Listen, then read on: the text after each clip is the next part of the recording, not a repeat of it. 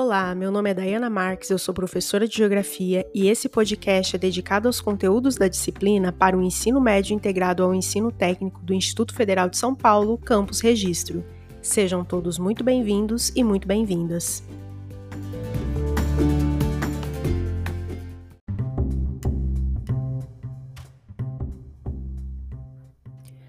No episódio chamado Bem-vindo à Cidade, nós falamos um pouco sobre como as cidades surgiram e como elas foram mudando a sua forma de acordo com os diferentes períodos históricos.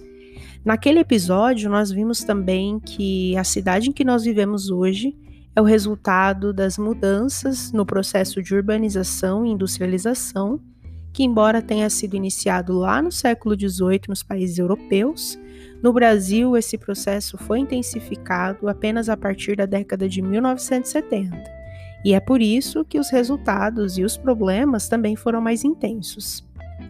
Esse é um dos principais motivos pelos quais temos cidades extremamente desiguais do ponto de vista da infraestrutura, do acesso aos serviços urbanos e também da renda de seus habitantes.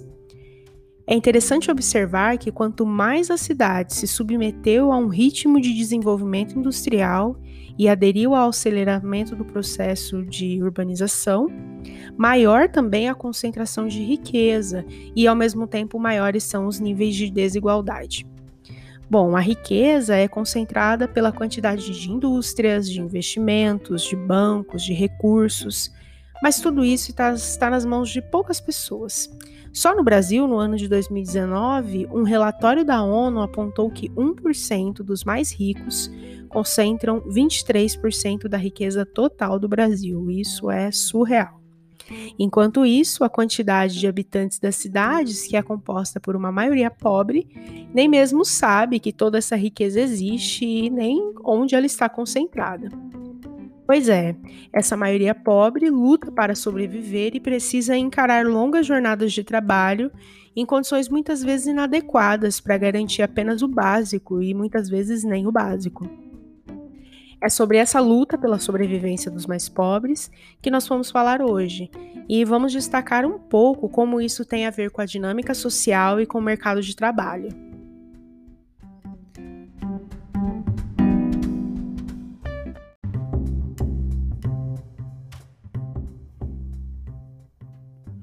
Quando pensamos no surgimento e desenvolvimento das cidades, é impossível não pensar em como esse processo tem a ver com a organização social e com a organização do trabalho.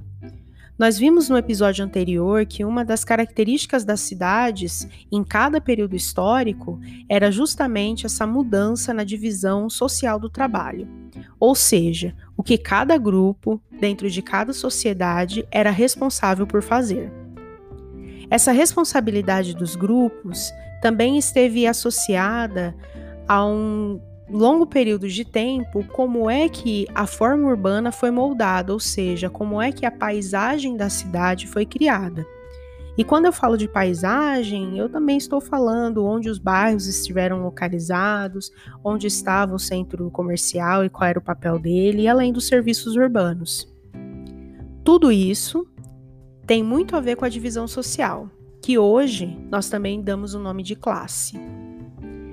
É por essa associação entre classes sociais e a paisagem que, quando nós discutimos o papel do trabalho das cidades, nós não devemos considerar apenas a renda e como a renda tem a ver com a população rica e com a população pobre, mas nós também devemos considerar o que essa renda dá de possibilidade, tanto à elite ou os ricos que vivem e circulam por espaços privilegiados da cidade, como aos pobres, que estão nas periferias e nas grandes cidades brasileiras, também nas favelas.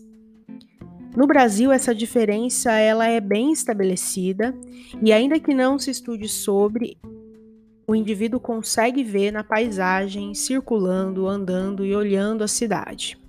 É aquela diferença entre o bairro arborizado, com infraestrutura bem cuidada, com fácil acesso, casas grandes, terrenos grandes, carros importados na garagem. E por outro lado, nós temos os bairros pobres, dos terrenos pequenos, das casas construídas pelos próprios moradores, e que muitas vezes não tem o mínimo disponível para qualidade de vida, como saneamento básico, asfalto, iluminação pública. Essa diferença que hoje nós conseguimos ver e que infelizmente para algumas pessoas é tido como algo natural, algo comum, algo normal, nada disso, essa diferença não existe por acaso. Como eu disse antes, ela é resultado da divisão social entre os ricos e os pobres e do abismo que essa divisão causou. Isso reflete também nas condições de acesso e no tipo de trabalho que cada grupo desempenha na nossa sociedade atual. Aqui é importante dizer que nós não estamos falando da capacidade ou do mérito individual, mas de oportunidades e de acesso que os diferentes grupos têm e que ele não é garantido da mesma forma. Isso ajuda a responder, por exemplo, por que em uma sociedade desigual como a nossa, algumas pessoas se sacrificam mais ao trabalhar e ganham bem menos, e outras pessoas vivem para explorar os que trabalham mais. Eu vou dar um exemplo mais concreto para que você entenda. Veja o caso do trabalhador do comércio. O trabalhador do comércio ganha um valor muito baixo de salário se comparado ao tanto que ele vende e ao lucro que ele dá para o seu patrão. Enquanto esse trabalhador vê o trabalho como uma sobrevivência, como o seu ganha-pão, o, o, patrão vê o trabalho como uma forma de enriquecimento. Bom, aí vem uma pergunta bem interessante, que é de onde veio o dinheiro do patrão e por que o trabalhador não busca outro trabalho que lhe pague mais? Para responder essas perguntas, nós precisamos considerar a história. E a história nos ajuda a explicar por que a divisão social é dessa forma como estamos tratando aqui.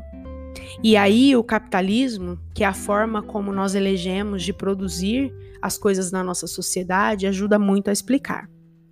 Porque no capitalismo, a lógica é a seguinte: a acumulação, que é o enriquecimento, vem da exploração do trabalho. E quanto menor for o salário do trabalhador, maior vai ser o ganho do patrão. Além dessa lógica, ou seja, desse jeito de funcionar mais imediato, desse jeito que nós vemos todos os dias, a história do capitalismo nos mostra que essa exploração contínua anda de mão dadas com a divisão social. Nós podemos ver isso em diversos exemplos na história, como por exemplo no Brasil colonial. E é essa exploração que dá origem a essa acumulação, enriquecimento e dinheiro da elite, que vai sendo passado de geração em geração. Se nós considerarmos que o desenvolvimento do processo de industrialização e do comércio nas cidades europeias só seguiu em frente pela riqueza da burguesia e pela exploração das 16 horas trabalhadas por dia, nós começamos a entender que isso seria praticamente impossível pensar em um trabalhador de 16 horas por dia que consiga chegar no mesmo nível de riqueza do seu patrão, já que o seu salário seria extremamente baixo. No Brasil, nós temos ainda um exemplo muito mais cruel do que esse exemplo europeu, que foi o caso da história vergonhosa, revoltante e triste da escravidão.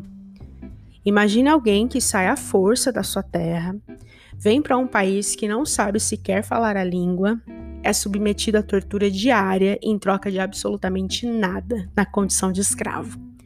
Agora junte tudo isso com o racismo e pense como seria sair dessa condição e conseguir chegar a um acúmulo de riqueza dos antigos senhores de escravo que já tinham a sua herança herdada durante séculos. Bom, você deve estar pensando que isso seria impossível. Sim, foi impossível. Mas não precisamos imaginar muito, porque a história brasileira nos conta como esse processo foi cruel e nós vemos as marcas na nossa sociedade, inclusive hoje. E essas marcas aparecem na paisagem das nossas cidades. Lá no início, quando a escravidão foi abolida, o trabalho escravo foi substituído pelo trabalho assalariado dos, imigrantes que vieram da Europa. Os ex-escravos, né, essas pessoas que antes eram escravizadas e que agora estavam libertas, foram ocupando as áreas mais longes da cidade e também os morros. Os lugares eram os mais excluídos possíveis, não haviam condições de sobreviver. Não havia trabalho, não havia condições dignas de vida, e essa também foi uma herança passada de geração em geração. É como se estivéssemos em uma corrida e a largada dessa população estivesse a quilômetros de distância daqueles que os exploravam. E por isso é impossível compará-los e colocá-los em pé de igualdade quando nós falamos de oportunidade e de mercado de trabalho. E isso nós vamos ver nas cidades de hoje. Nas periferias, por exemplo, boa parte da população se declara parda ou preta, enquanto nos bairros elitizados dificilmente encontramos alguém que não seja branco. E isso tem tudo a ver com o trabalho. Quando nós entramos num banco, por exemplo, que é uma situação muito rotineira, comece a reparar quem trabalha como segurança ou no serviço de limpeza e quem é o bancário. Existe uma grande diferença no salário, nos bens, na formação e no acesso que cada um teve à educação.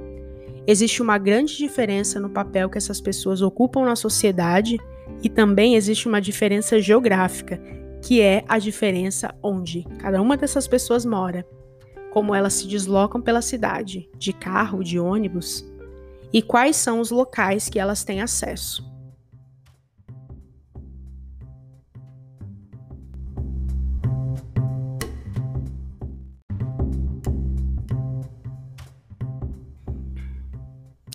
Quem nunca ouviu aquela expressão?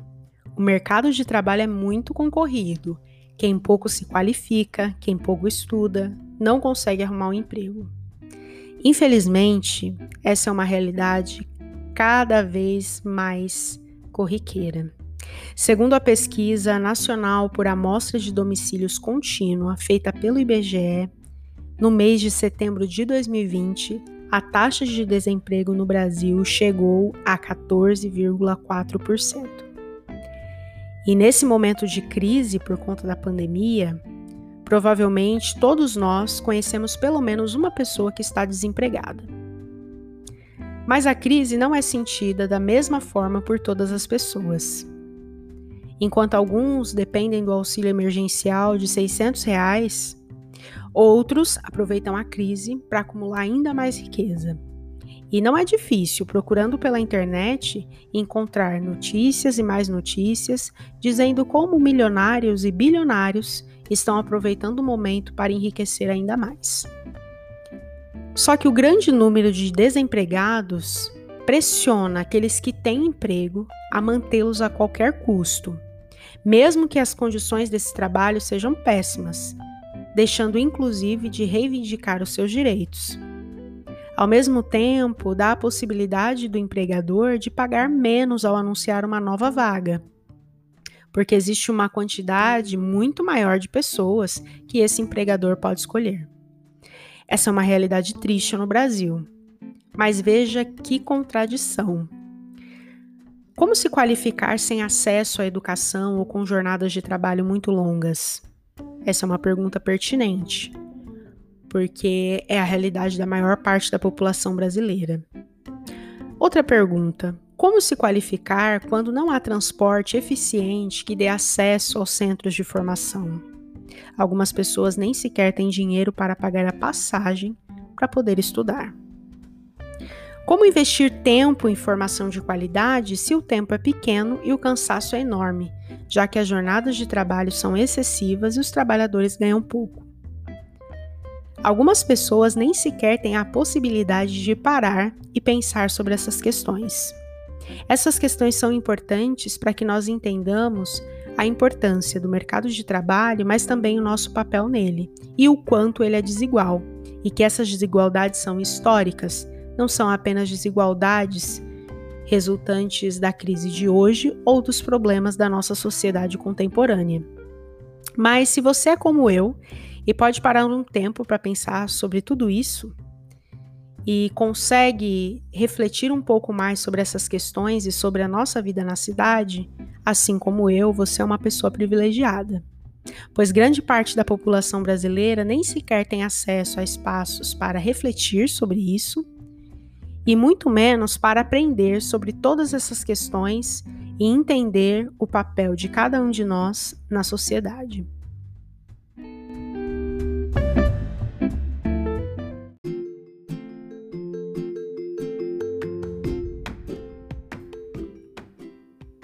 Ficamos por aqui, nos encontramos na próxima aula. Bom estudo para você e tchau!